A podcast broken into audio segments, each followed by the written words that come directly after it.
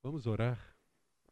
Que Deus nos abençoe aqui, Pai. Nós agradecemos a oportunidade nesse dia tão, tão bonito, onde graciosamente o Senhor manifesta a tua glória através da natureza, trazendo-nos o suprimento que precisamos para a vida e a oportunidade, ó Deus, de participarmos da comunhão que temos uns com os outros na ceia e também agora, ó Deus, a comunhão contigo, uns com os outros e com a tua palavra nesta manhã.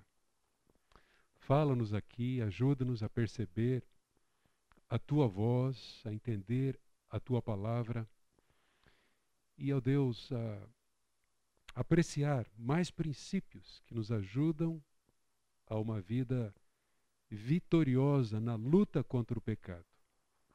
Abençoa-nos aqui nesta manhã, nós te pedimos em nome de Jesus. Amém. Muito bem, nossa, nossa sexta aula, as três últimas, serão tratamentos de questões práticas lidando com hábitos escravizadores. O que temos visto até aqui, se vocês têm boa memória, a Lia está com dificuldade aqui, mas deixa eu lembrar a Lia e a todos nós.